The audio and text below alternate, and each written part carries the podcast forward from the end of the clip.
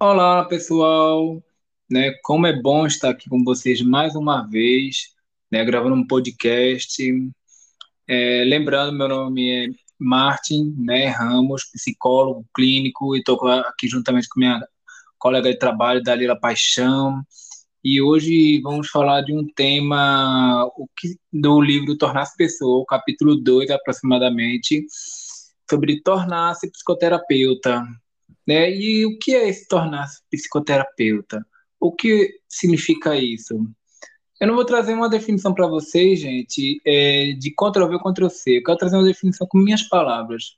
Tornar-se psicoterapeuta, enquanto eu estava fazendo um curso de formação que eu escrevi, foi o seguinte: é quando eu acolho o meu cliente, né, independente das suas escolhas, atitudes, independente de tudo que ele tenha feito, né, quando eu acolho, quando eu coloco a empatia e deixo o meu mundo, né, como eu disse da empatia, deixo o meu mundo de lado, né, e vou é, me aprofundar no mundo dele, deixar que ele, né, me diga como eu posso ajudar ele a conduzir, né, durante o processo terapêutico, deixar que ele possa, né, é, escolher, né, tomar decisões na vida, porque vou estar apenas ali para ajudá-lo.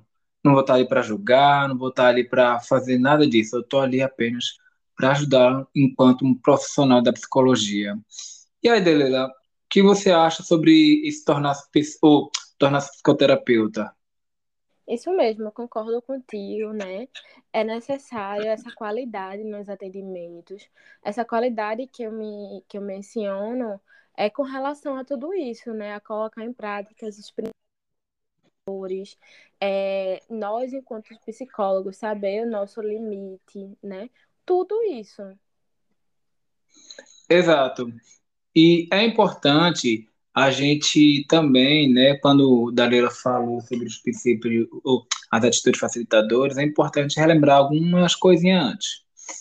Que é importante entender o tripé, né, quando a gente está lá na área acadêmica. Por isso que é importante a gente ter uma abordagem, é, escolher uma abordagem. Se for para a abordagem da psicologia humanista na ACP, vocês têm que colocar as atitudes facilitadoras, passar por uma supervisão, compreender aquilo, né, não só uma vez, mas diversas vezes, porque de primeira ninguém entende nada, né, Dalila?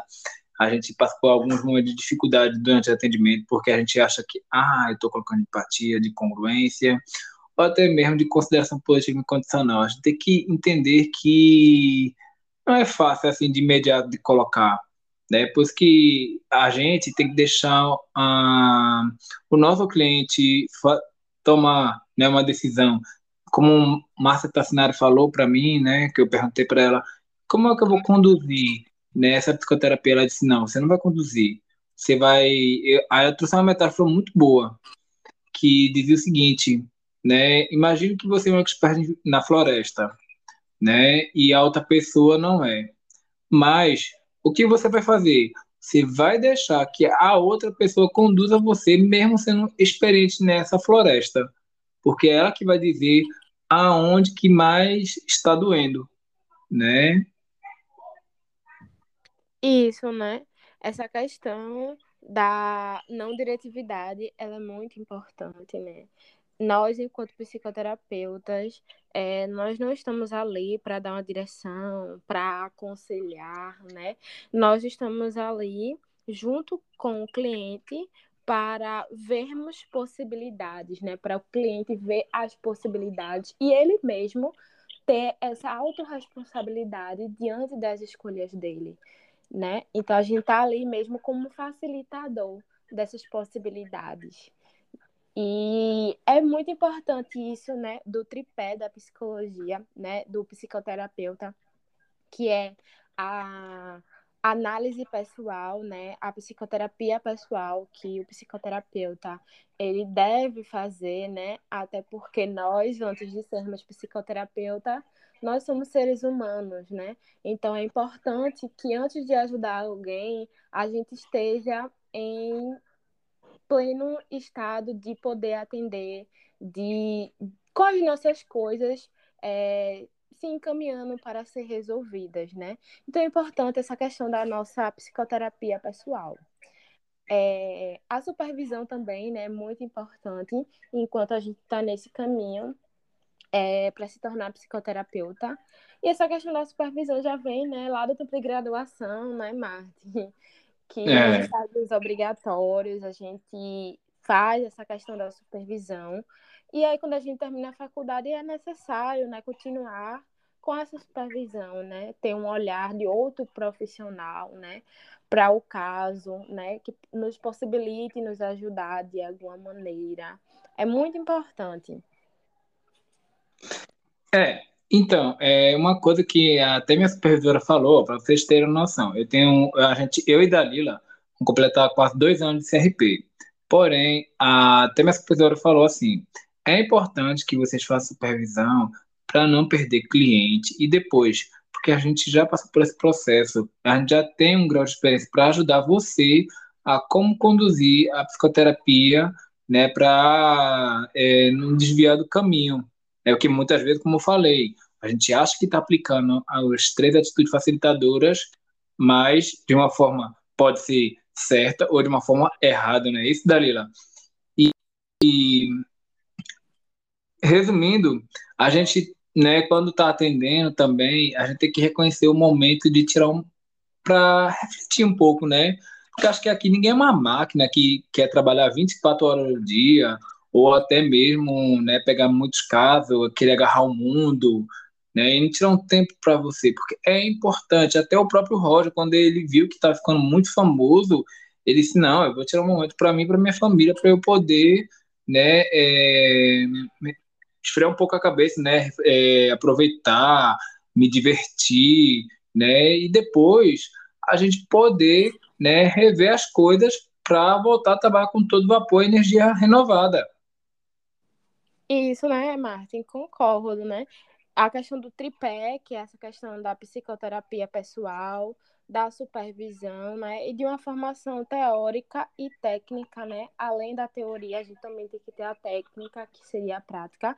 Também é necessário a gente retirar, né, esse tempo de descanso. Nós somos seres humanos, né, nós precisamos estar atentos ao nosso limite. Então, esse tempo de descanso, ele é essencial. E é, não tem como, por exemplo, dizer, ah, teu tempo de descanso deve ser de oito horas. Não. Você que deve se analisar e perceber, né, aquele momento, poxa, eu preciso de um tempo de descanso. É, eu acho que eu estou necessitando desse tempinho de férias, né? Então você que tem que estabelecer esses pequenos limites, porque você se conhece, né, afinal de contas.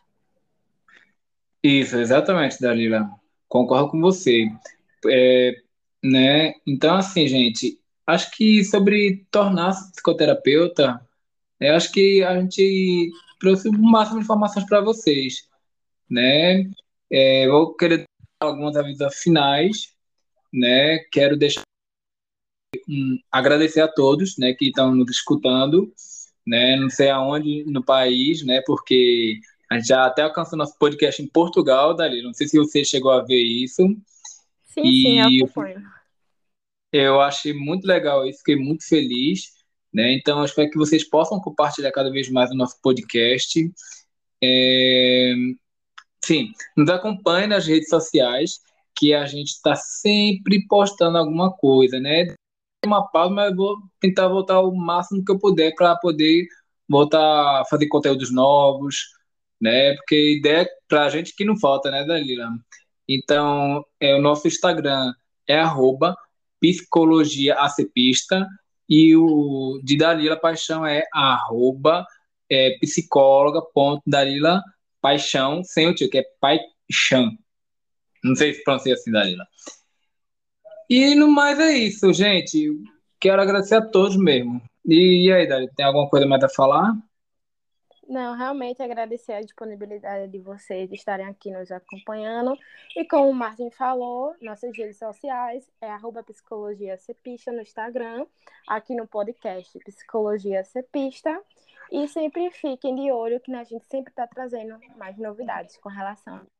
Tá bom? Até a próxima. Até, pessoal.